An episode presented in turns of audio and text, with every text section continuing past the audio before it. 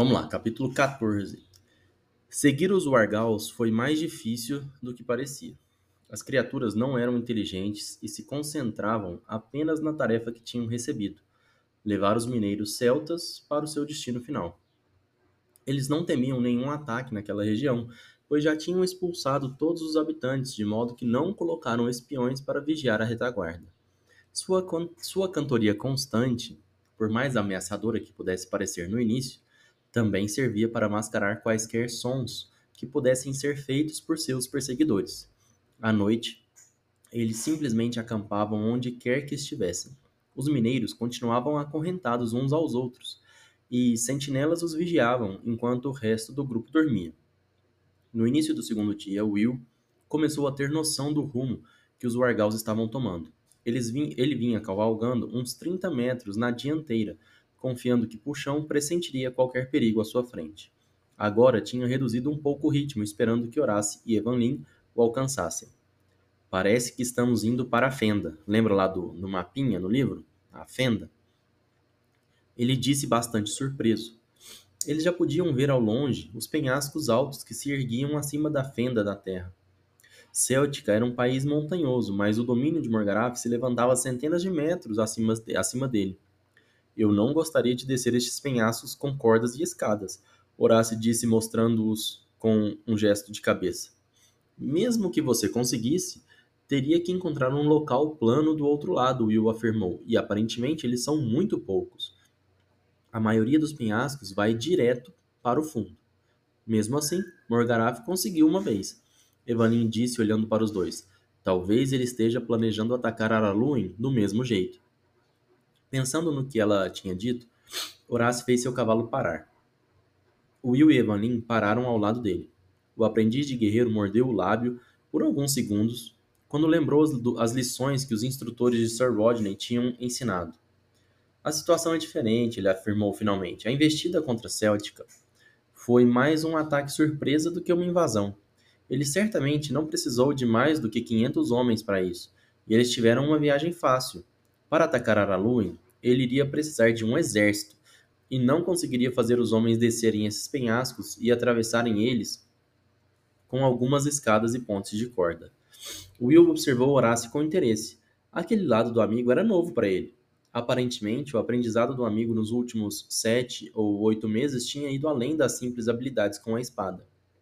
Tá vendo? Ele era um pouco inteligente também.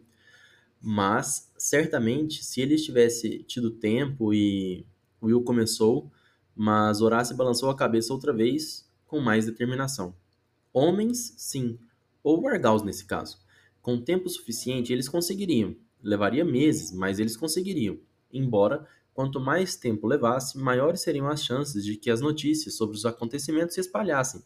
Mas um exército precisa de equipamento, armas pesadas, carroças de suprimentos, provisões, barracas, armas extras equipamentos de ferreiro para reparos, cavalos e bois para puxar as carroças. Seria impossível descer tudo isso nesses penhascos. E mesmo que conseguissem, como iriam atravessar para o outro lado? Simplesmente não é viável.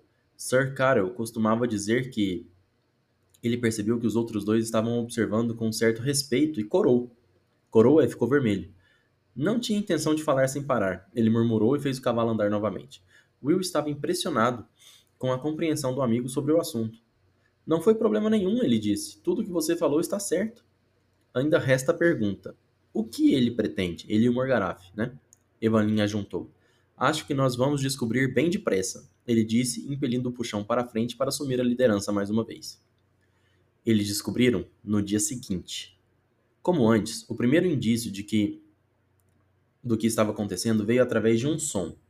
O retinir e bater de martelos atingindo pedras ou madeira, então, eles ouviram um som mais agudo à medida que se aproximavam.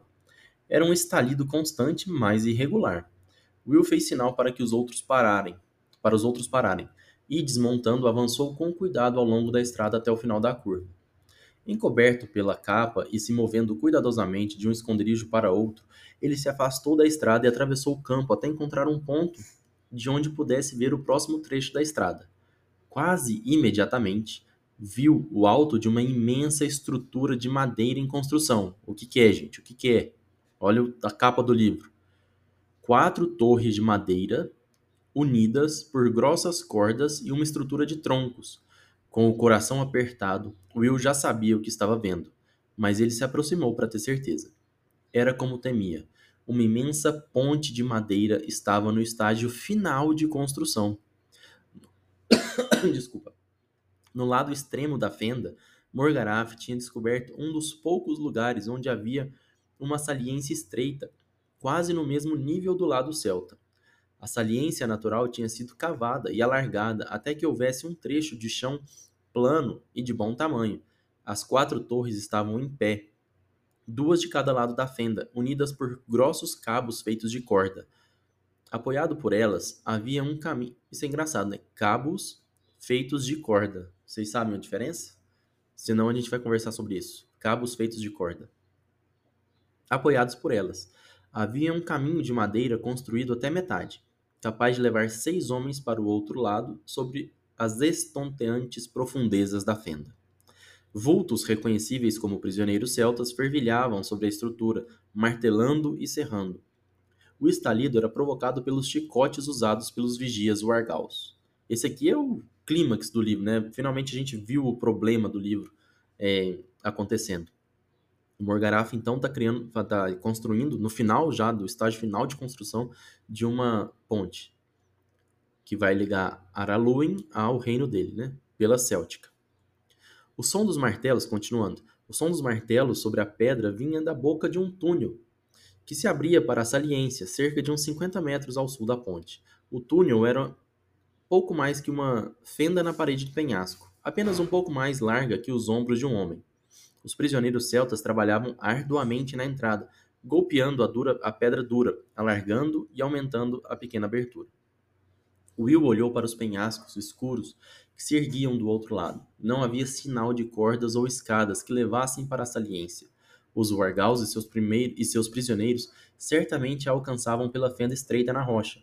O grupo que tinha seguido que tinham seguido estava cruzando a fenda naquele momento. Os últimos 15 metros da estrada ainda precisavam ser construídos, e apenas uma passarela provisória de madeira estava em seu lugar. Ela mal era larga o bastante para que os celtas fizessem a travessia, acorrentados aos pares como estavam. Mas os mineiros de Céltica estavam acostumados a andar em lugares estranhos e descidas vertiginosas, por isso não houve incidentes. Will tinha visto o bastante. Era hora de voltar. Escondido pelas rochas, ele andou de costas com dificuldade. Então, quase se dobrando em dois, correu de volta para onde os dois companheiros o esperavam. Quando lá chegou, ele se deixou cair, recostando-se nas pedras. A tensão dos últimos dois dias estava começando a surtir efeito, juntamente com a pressão de estar no comando. Ele ficou um pouco surpreso ao perceber que estava fisicamente exausto, pois não tinha ideia de que a tensão mental pudesse esgotar uma pessoa tão intensamente. E pode viu? A gente fica cansado tanto fisicamente quanto mentalmente. E esgota também, fica, fica cansado. Então, o que está acontecendo? Você viu alguma coisa? Horácio quis saber. Cansado, Will olhou para ele. Uma ponte, contou. Eles estão construindo, construindo uma ponte enorme. Espantado com aquilo, Horácio ficou sério. Por que Morgaraf iria querer uma ponte? Essa pergunta é meio boba, né? A gente já sabe por que, Morgaraf vai querer uma ponte.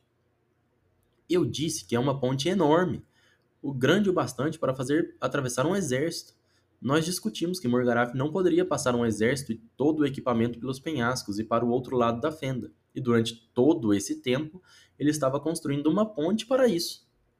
É por isso que ele queria os celtas, Evelyn constatou. Uau! Pff, explosão de cérebro. Os dois garotos olharam e ela continuou. Eles são exímios construtores e sabem como fazer túneis. Os Wargals não teriam a capacidade de realizar um empreendimento desses. Eles também estão abrindo um túnel, Will informou. No outro extremo, estão alargando uma pequena fenda parecida com a entrada de uma caverna. Para onde leva? Horácio perguntou e Will deu de ombros. Não sei. Talvez seja importante descobrir. Afinal, o planalto do outro lado ainda está centenas de metros acima desse ponto. Mas deve haver algum acesso entre os dois, pois não há sinal de cordas ou escadas. Horácio se levantou e começou a andar de um lado para outro, analisando essa nova informação. Seu rosto estava sério e pensativo. Não entendo, ele disse finalmente. Não é tão difícil de entender, Will retrucou com alguma, com alguma aspereza, ou seja, um pouco bravo.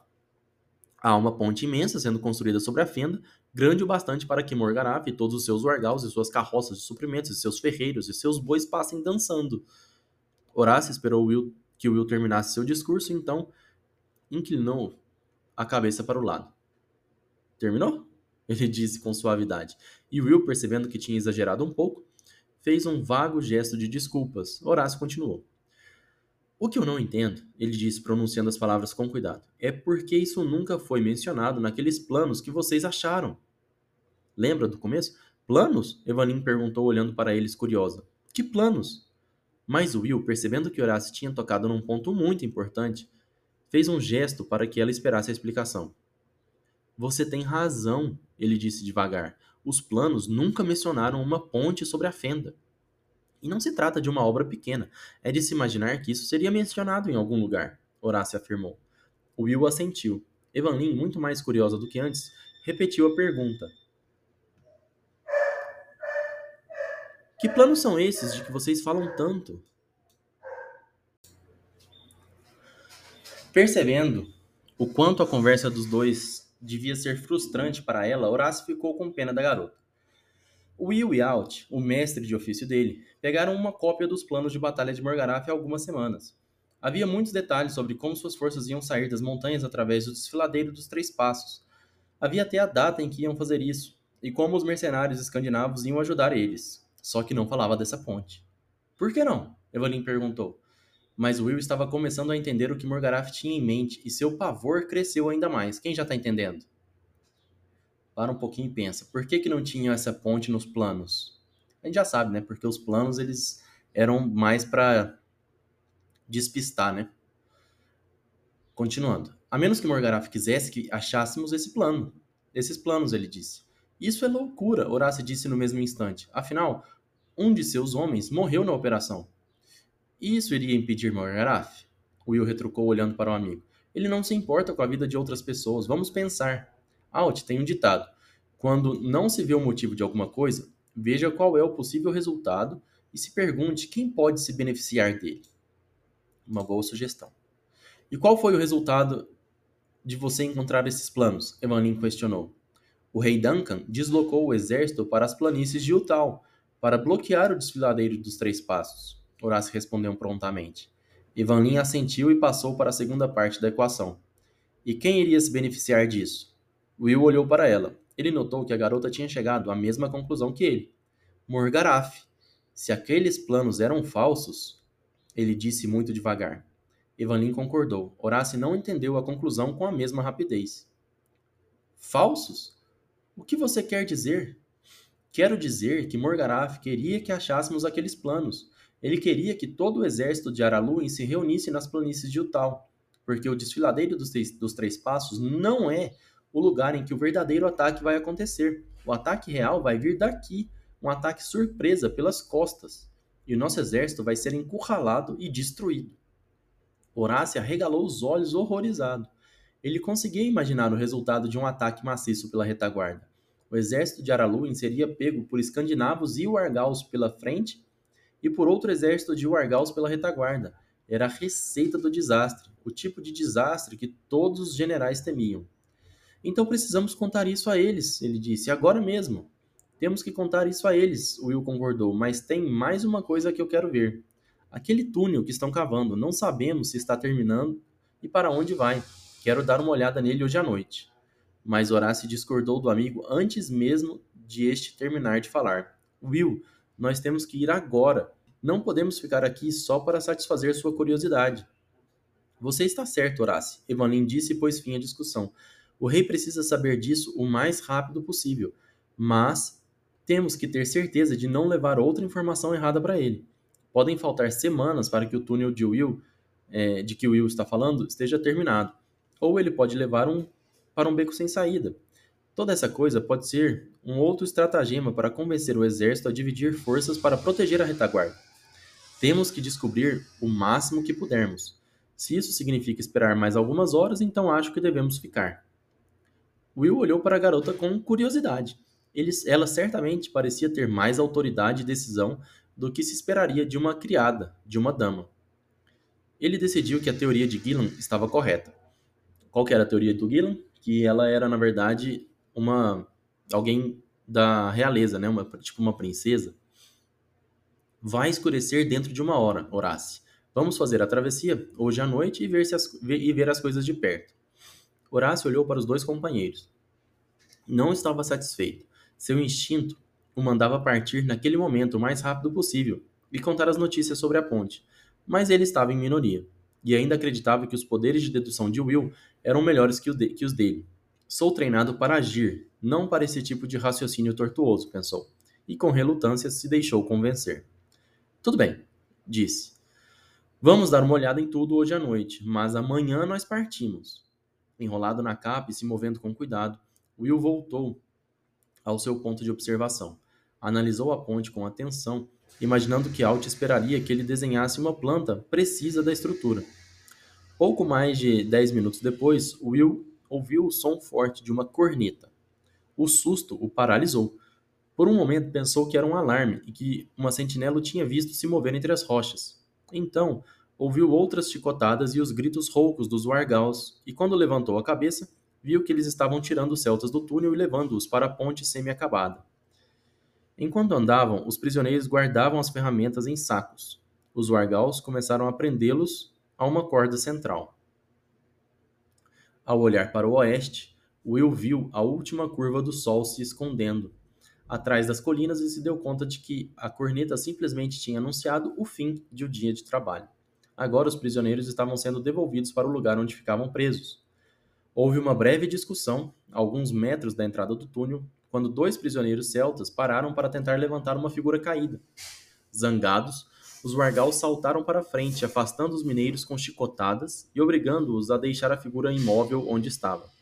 Então, um depois do outro, passaram pela entrada estreita do túnel e desapareceram. As sombras da enorme ponte se estendiam compridas sobre as colinas. Will continuou imóvel por outros dez minutos, esperando para ver se algum argal iria reaparecer no túnel. Mas não houve nenhum barulho, nenhum sinal de ninguém voltando. Somente o vulto imóvel deitado na entrada do túnel. Na luz que desaparecia rapidamente, Will não conseguia enxergá-lo claramente. Parecia ser o corpo de um mineiro, mas ele não tinha certeza. Então, a figura se moveu, e Will percebeu que quem quer que fosse ainda estava vivo. Capítulo 15 Andando com cuidado, Will e Horace avançaram pela prancha estreita que cobria os últimos 15 metros da fenda. Will, com seu excelente preparo para enfrentar alturas, poderia ter corrido com facilidade sobre ela, sem problemas, mas caminhou devagar em consideração ao seu amigo, maior e menos ágil. O Horace, né? Quando eles finalmente chegaram à entrada acabada, à estrada acabada, Horácio soltou um suspiro de alívio. Em seguida, os dois examinaram a estrutura por alguns momentos ela tinha sido construída com a perfeição pela qual os celtas eram conhecidos. Como nação, tinham desenvolvido a arte de abrir túneis e pontes ao longo dos séculos, e aquela era uma típica estrutura resistente. O cheiro das tábuas de pinho recém-serradas enchia o ar frio da noite, e além disso, havia outro cheiro, doce e aromático. Por um instante, eles olharam um para o outro confusos, mas logo Horace reconheceu o aroma. Piche, afirmou. Piche é Sabe o que é piche? Você coloca antes do asfalto. É uma coisa bem pegajosa. E, bom, o aroma aí é um aroma meio doce. Mas o importante sobre o piche é, vocês vão ver daqui a pouco. Eles olharam ao redor e constataram que os grossos cabos de corda e as cordas de apoio estavam cobertos com uma grossa camada da substância, ou seja, de piche. Will tocou um deles e ficou com a mão grudenta. Acho que o piche não deixa as cordas apodrecerem e arrebentarem, ele deduziu com cautela, percebendo que os cabos principais tinham sido construídos com três cordas grossas, trançadas generosamente cobertas com piche. Além disso, à medida que o piche endurecia, ele unia as três cordas permanentemente. Nenhum guarda? Horácio indagou, olhando ao redor. Havia uma nota de desapontamento em sua voz. Ou eles estão muito confiantes ou são muito descuidados, Will concordou. A noite já estava adiantada, mas a lua ainda não tinha surgido. Will foi até a margem direita da fenda. Horace abriu o estojo da espada e o seguiu. O vulto da entrada do túnel estava deitado do mesmo jeito que Will o tinha visto pela última vez. Não houve mais nenhum sinal de movimento. Os dois garotos se aproximaram dele com cuidado e se ajoelharam ao seu lado. Agora viam que se tratava de um mineiro celta. Seu peito subia e descia, mas mal se movia. Ele ainda está vivo, Will sussurrou. Está por um fio, Horácio retrucou. Ele colocou o dedo no indicador, o, quer dizer, ele colocou o dedo indicador no pescoço do Celta para sentir o pulso. Ao toque, o homem abriu os olhos devagar e olhou para os dois, sem entender o que está acontecendo. Quem. Vocês. Ele conseguiu gemer. Will tirou o cantil do ombro e umedeceu os lábios do homem com um pouco de água. A língua se moveu avidamente na superfície úmida e o homem gemeu mais uma vez, tentando se apoiar num cotovelo. Mas. Delicadamente, Will fez que ele parasse de se mexer e lhe deu um pouco mais de água. Descanse tranquilo, amigo, ele disse baixinho. Não vamos machucar você. Era óbvio que alguém o tinha machucado, e muito. O rosto dele estava manchado de sangue, que tinha escorrido de dezenas de cortes de chicote. Sua jaqueta de couro estava cortada e rasgada e o peito nu mostrava sinais de outras chicotadas, recentes e antigas. Quem é você? Will perguntou com suavidade. Glendis, o homem suspirou, parecendo se surpreender com o som do próprio nome. Então ele tossiu, uma tosse rouca e áspera que fez seu peito estremecer. Will e Horace trocaram olhares tristes, perceberam que Glandis não ia viver muito. Quando você veio para cá? Will perguntou ao homem e deixou que mais água escorresse entre seus lábios secos e ressecados. Meses, Glandis respondeu, numa voz que eles mal podiam ouvir. Estou aqui há muitos meses, trabalhando no túnel. Novamente, os dois garotos se entreolharam. Talvez o homem estivesse dizendo coisas sem sentido. Meses? Will repetiu. Mas os ataques dos Wargal só começaram há um mês, não é mesmo? Mas Glendes estava balançando a cabeça. Ele tentou falar, tossiu e se, e se acalmou, juntando as forças que começavam a sumir. Então falou tão baixinho que Will e Horace tiveram que se aproximar mais para ouvir. Eles nos capturaram há quase um ano de todos os lugares, secretamente, um homem aqui, dois ali, cinquenta no total. Hoje, a maioria está morta. Eu vou morrer logo. Ele parou, respirando com dificuldade.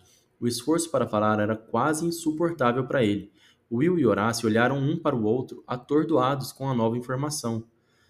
Como ninguém percebeu que isso estava acontecendo? Horácio perguntou ao amigo. Quer dizer, 50 pessoas desaparecem e ninguém fala nada? Ele disse que foram sequestradas de várias vilas em Céltica, Will retrucou. Assim, quando se trata de um, do desaparecimento de um ou dois homens, as pessoas podem ficar sabendo nas próprias vilas, mas ninguém sabe de tudo o que acontece nas outras. Mesmo assim, Horácio continuou, por que fazer isso e por que agora estão fazendo tudo abertamente? Talvez a gente tenha uma ideia se dermos uma olhada por aí, Will respondeu, encolhendo os ombros. Eles hesitaram, indecisos sem saber o que fazer com o vulto encolhido e ferido. Enquanto esperavam, a lua nasceu e se elevou sobre as colinas, enchendo a ponte e a rampa com uma luz pálida e suave. Ela tocou o rosto de Glendes e ele abriu os olhos. Fraco, tentou levantar o braço para, para evitar a luz e gentilmente Will se inclinou sobre ele para protegê-lo. Estou morrendo, o mineiro disse com repentina clareza e um sentimento de paz. Will hesitou e então concordou com simplicidade. Sim. Não adiantaria mentir para ele, tentar alegrá-lo, afirmando que tudo ficaria bem. Ele estava morrendo e todos sabiam disso. Seria melhor deixá-lo se preparar, deixá-lo enfrentar a morte com calma e dignidade. A mão se agarrou debilmente na manga de Will e ele a segurou. Apertou-a com a delicadeza, deixando que o Celta sentisse o contato com outra pessoa. Garotos, ele disse francamente, não me deixem morrer aqui, na luz. Novamente, Horácio e Will trocaram olhares. Quero a paz, fora da luz. Ele continuou baixinho e de repente Will compreendeu. Acho que os celtas gostam da escuridão. Afinal, eles passam a maior parte da vida em túneis e minas. Talvez seja isso que ele quer. Glendes, Horácio chamou e se inclinou para a frente. Você quer que a gente leve você para dentro do túnel? O mineiro virou a cabeça na direção de Horácio e assentiu levemente, só o suficiente para que eles entendessem o gesto. Por favor, ele sussurrou: Me levem para fora da luz. Horácio concordou com o gesto de cabeça e escorregou os braços sobre os ombros e joelhos do Celta para levantá-lo. Glendes era pequeno, e as semanas que tinham passado em cativeiro obviamente tinham sido uma época de fome. Ele era uma carga leve para Horácio. Quando o aprendiz de guerreiro ergueu o corpo do Celta nos braços, Will fez sinal para que parasse. Ele percebeu que assim que, assim que o homem estivesse na paz do túnel escuro, soltaria o tênue fio que o prendia à vida. E havia mais uma pergunta que Will precisava fazer. Glendes, ele disse baixinho, quanto tempo nós temos? Sem compreender, o mineiro olhou para ele cansado. Will tentou outra vez. Quanto tempo temos antes que terminem a ponte? Desta vez, ele viu um brilho de compreensão no olhar de Glendes e o Celta pensou por alguns segundos. Cinco dias, ele respondeu. Talvez quatro. Mais trabalhadores chegaram hoje. Hoje, então talvez quatro. Em seguida, ele fechou os olhos como se o esforço tivesse sido excessivo. Por um segundo parecia que o homem tinha morrido, mas então o peito dele subiu, num tremor intenso e ele continuou a respirar. Vamos levar ele para o túnel, Will disse. Eles passaram com dificuldade pela abertura estreita. Nos primeiros dez metros, as paredes do túnel estavam próximas o suficiente para serem tocadas. Então começaram a se abrir à medida que os resultados dos trabalhos do Celta se tornaram evidentes. O lugar era escuro e apertado, iluminado apenas pelas fracas chamas das tochas instaladas em suportes a cada 10 ou 12 metros. Algumas proporcionavam apenas uma luz intermitente e inconstante. Horácio olhou ao redor inquieto. Ele não gostava de alturas e definitivamente não gostava de lugares fechados. Aqui está a resposta, Will disse. Morgaraf precisava daqueles primeiros 50 mineiros para fazer este trabalho. Agora que o túnel está quase terminado, precisa de mais homens para construir a ponte o mais rápido possível. Você tem razão, Horácio concordou. A abertura do túnel levaria meses, mas ninguém poderia ver o que estava acontecendo. Depois de começar a construir a ponte, o risco de ser descoberto seria muito maior. No fundo do túnel, eles encontraram uma pequena área arenosa, quase uma gruta, num dos lados, e deitaram Glendes nela. Will percebeu que aquilo devia ter sido o que os dois celtas estavam tentando fazer pelo colega, quando a corneta soou anunciando o fim do dia de trabalho. Eu me pergunto o que os Wargals vão pensar quando encontrarem ele aqui amanhã, ele hesitou. Talvez pensem que se arrastou até aqui sozinho, Horácio sugeriu, dando de ombros. Will pensou nisso. Estava indeciso. Mas então observou a expressão tranquila no rosto do mineiro que agonizava na luz fraca e não conseguiu tornar a levar o homem de volta para fora. Só coloque, só coloque ele um pouco mais para dentro, o mais fora da vista possível, ele pediu. Havia um pequeno cotovelo na rocha, e Horácio colocou o mineiro atrás dele com delicadeza. Agora só podia ser visto se alguém olhasse com atenção e Will decidiu que estava bom demais. Horácio voltou para o túnel principal, e Will percebeu que, agitado, o amigo ainda olhava em volta. O que vamos fazer agora? Horácio perguntou. Você pode esperar por mim aqui, Will respondeu, tomando uma decisão. Eu vou ver até onde vai este túnel. Horácio não discutiu. O pensamento de entrar no túnel fundo, no fundo do túnel, escuro e sinuoso, não lhe agradava nem um pouco. Ele encontrou um lugar para se sentar, perto de uma das tochas mais brilhantes. Só prometa que vai voltar, ele pediu. Não quero ter que ir procurar você. Final do capítulo 15.